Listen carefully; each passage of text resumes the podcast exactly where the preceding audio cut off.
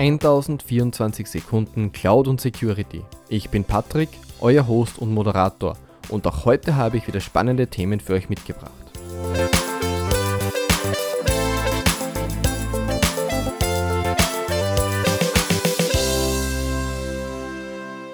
Grüß euch, Servus und Hallo zur allerersten Folge von meinem Cloud und Security Podcast. In diesem Podcast geht es 1024 Sekunden lang um Themen, die Cloud Computing, Cloud Services und IT-Sicherheit umfassen. Zu Beginn möchte ich die Gelegenheit nutzen und mich kurz vorstellen. Mein Name ist Patrick. Ich bin Cloud-Architekt bei einem sehr innovativen Softwareunternehmen mit Sitz in Wien.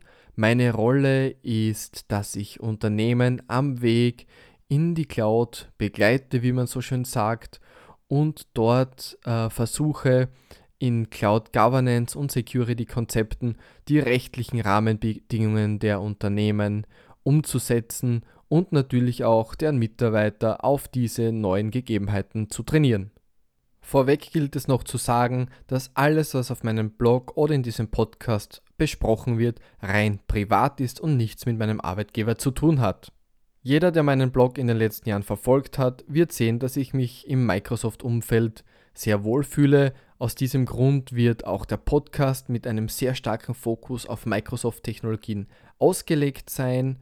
Natürlich wird es vorkommen, dass auch andere Cloud-Konzepte oder Möglichkeiten vorgestellt werden. Ich möchte mich auf keine Anzahl von Folgen oder ähnliches festlegen. Der Podcast ist ein Versuch, den ich äh, gestartet habe und basierend auf eurem Feedback wird dieser lange oder weniger lange fortgesetzt werden. Die nächsten Folgen sind schon konzipiert. Es wird sehr, sehr spannend werden. Immer kurz und knapp mit 1024 Sekunden. Das sind ziemlich genau 17 Minuten. Und auch in der heutigen Folge gibt es schon sehr spannende Themen unter anderem die Updates zu Microsoft Teams in den letzten sechs bis acht Wochen. Dann ein Punkt, wie man mit den heutigen Kommunikationsmitteln im Unternehmen richtig kommuniziert. Kurz gesagt, wann sollte man was verwenden.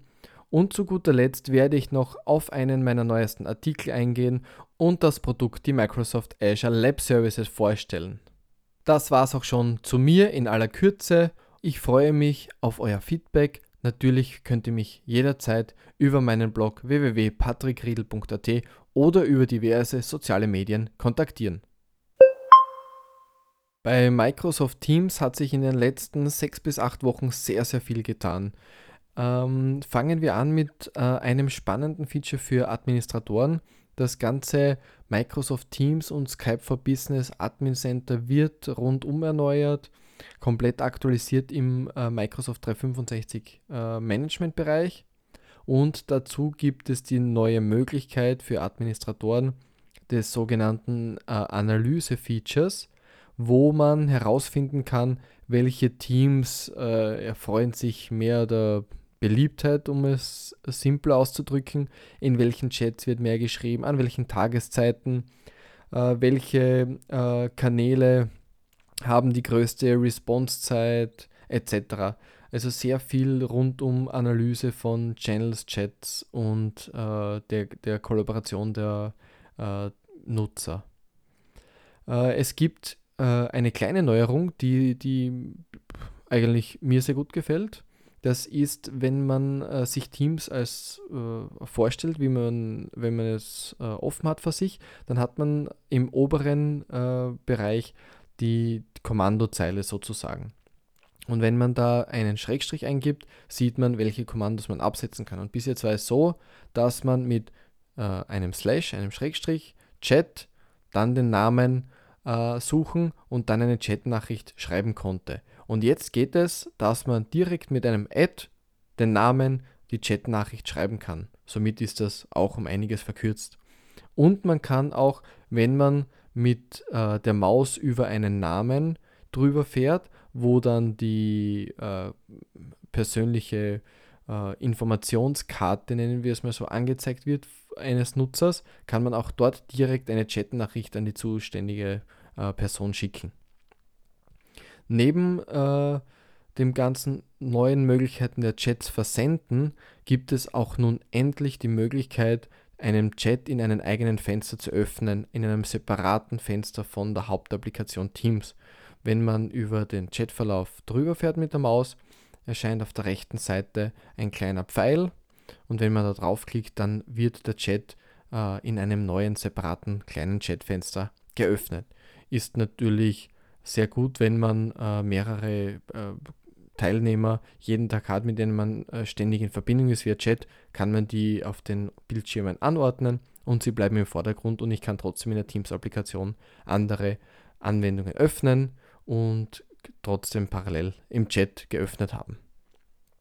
Eine kleine, aber feine Funktion, die neu ist, ist das Handheben-Feature. Äh, Durch einen Klick auf eine Hand in der äh, Befehlszeile während einer Videokonferenz oder einem Telefonat kann ich meinen äh, teilnehmenden Kollegen mitteilen, ich möchte jetzt etwas sagen. Gerade in Homeoffice-Zeiten, wo äh, Videomeetings an der Tagesordnung stehen und nicht so wie in der üblichen Meetingkultur jeder durcheinander sprechen kann, macht diese Funktion natürlich Sinn, um so nach der Reihe äh, alle Personen, die etwas äh, zu sagen haben oder sagen möchten, abzuarbeiten. Es kann man äh, vergleichen wie in der Schule mit dem Aufzeigen. Sehr lang äh, ersehnt und endlich äh, ausgerollt an alle Nutzer ist äh, das Feature, dass man 3x3, also neun Videos gesamt in einem Telefonat anzeigen lassen kann. Anfang Juni wurde gleich nochmal nachgelegt und Microsoft arbeitet bereits an einer Implementierung für die Anzeige von 7x7, somit 49 Videos. Eine kleine, aber feine Funktion ist, dass man mit einem neuen Button Meeting beenden das Meeting für alle Teilnehmer beendet und so stellt man sicher, dass keiner alleine zurückgelassen wurde. Die einzelnen Teams bauen auf Office 365 Gruppen auf und da gibt es die Möglichkeit für Administratoren festzulegen, dass ein äh, Teams bzw. eine Office 365 Gruppe nach einer gewissen Zeit abläuft. Das sind die sogenannten Ablaufrichtlinien oder Expiration Policies. Diese kann man einstellen, dass sie nach 30 Tagen Inaktivität ein Teams archivieren bzw. löschen.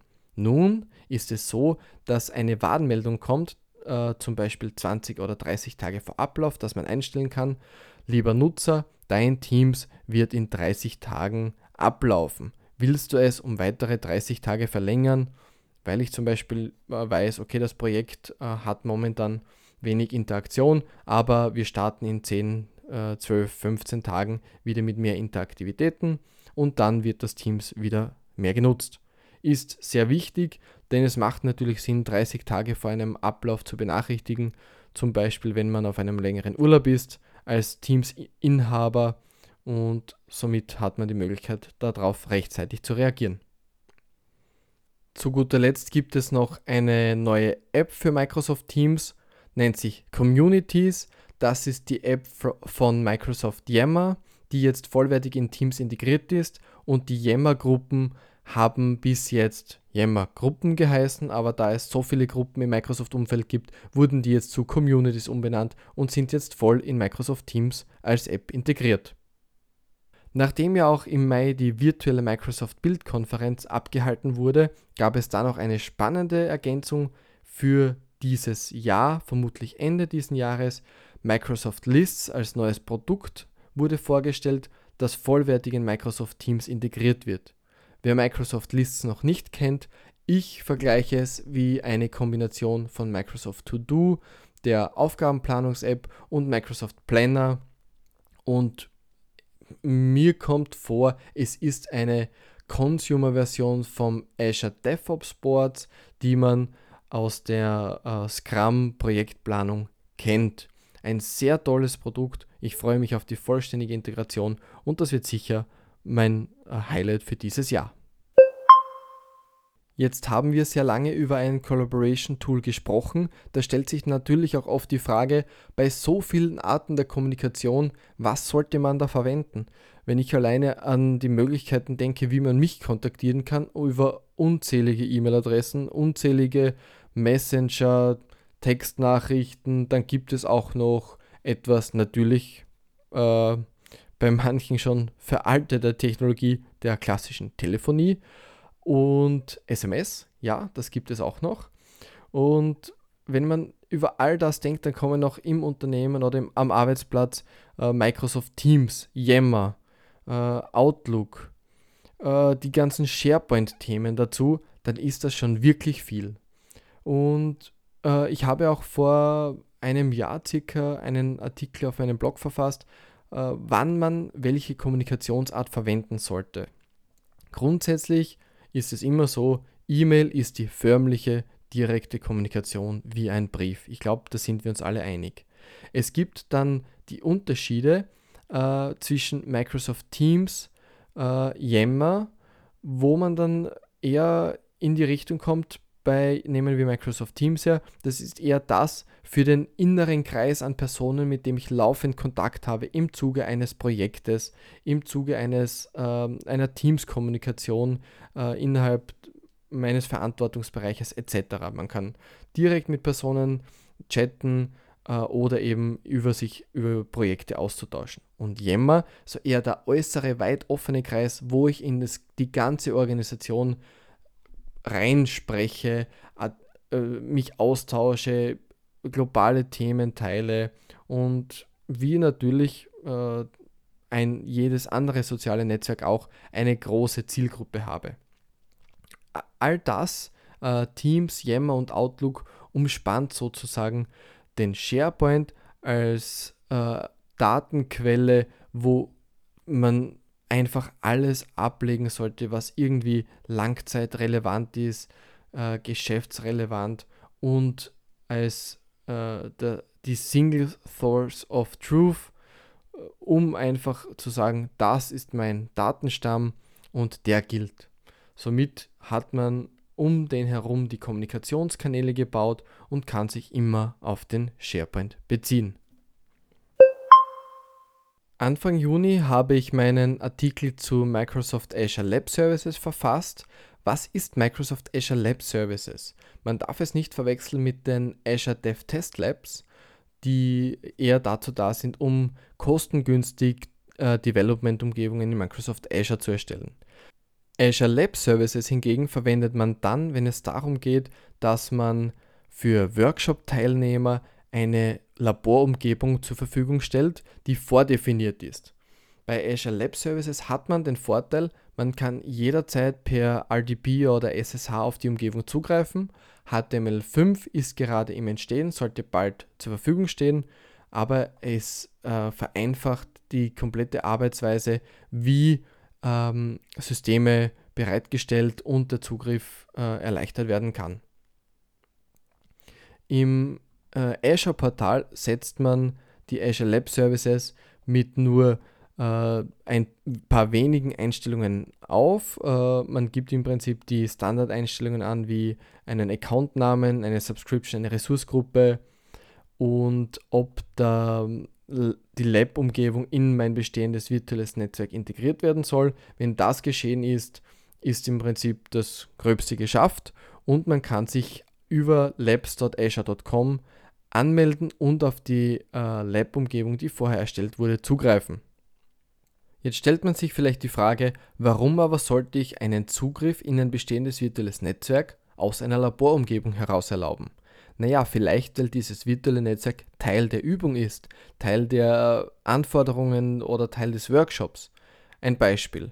Man erstellt in einem virtuellen Netzwerk eine Active Directory Infrastruktur mit ein paar Basisdiensten, ein paar Windows-Servern und möchte aber nun den Workshop-Teilnehmern ermöglichen, ihre Laborsysteme in dieses Active Directory zu integrieren. Dann brauche ich natürlich eine Netzwerkverbindung, um die bestehenden Basisdienste, die ich vorher vorbereitet habe, zu verwenden, um manche Übungsabläufe zu verkürzen. Und genau aus solchen Gründen wäre eine Netzwerkintegration vollkommen legitim. Jetzt klingt das alles natürlich super verlockend, aber Moment, es gibt da noch was. Genau, die Kosten. Wie schaut es mit den Kosten aus? Wie auch alle anderen Kosten der Microsoft Cloud Services kann man diese der Lab Services sehr einfach im Preisrechner errechnen lassen. Zu den Definitionen gibt es die sogenannten Lab-Einheiten oder Lab-Units genannt, die die speziellen äh, Paketgrößen CPU und RAM definieren. Der Classroom Klein mit zwei Kernen und 4 GB Arbeitsspeicher sind 20 Lab-Einheiten. Bei 20 Workshop-Teilnehmern, die 10 Stunden pro Woche mit den Instanzen arbeiten, über vier Wochen hinweg, ergeben das bei den kleinen Einheiten 160 Dollar Labkosten für einen Monat.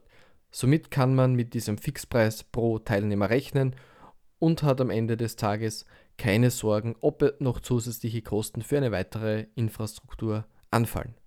Hat man sich bei labs.azure.com angemeldet, findet man ein aufgeräumtes Dashboard vor. In diesen kann man ganz klassisch per E-Mail-Adresse oder CSV-Upload die Workshop-Teilnehmer hinzufügen. Man kann noch Templates definieren, mit welchen Instanztypen die Workshop-Teilnehmer arbeiten können und in einem Kalender die Slots definieren, an denen die Laborumgebung automatisch gestartet oder gestoppt wird und in welchen Zeiten die Übungsteilnehmer frei arbeiten können. Außerhalb dieser Zeiten ist es nicht möglich, Instanzen zu starten, somit ist hier automatisch ein Feature für Kostenkontrolle eingebaut. Es würde mich interessieren, ob jemand von den Zuhörern die Azure Lab Services schon in Verwendung hat oder hatte und wie die Erfahrungen damit sind. Ich persönlich bin davon sehr begeistert. So, das war's auch schon wieder mit der heutigen Folge. Meine Artikel findet ihr wie immer unter www.patrickriedel.at, wo ihr auch gerne Feedback abgeben oder den Podcast abonnieren könnt. Gerne folgt mir auch auf diversen sozialen Medien wie etwa Twitter oder Instagram. Danke fürs Zuhören und bis zu den nächsten 1024 Sekunden Cloud und Security.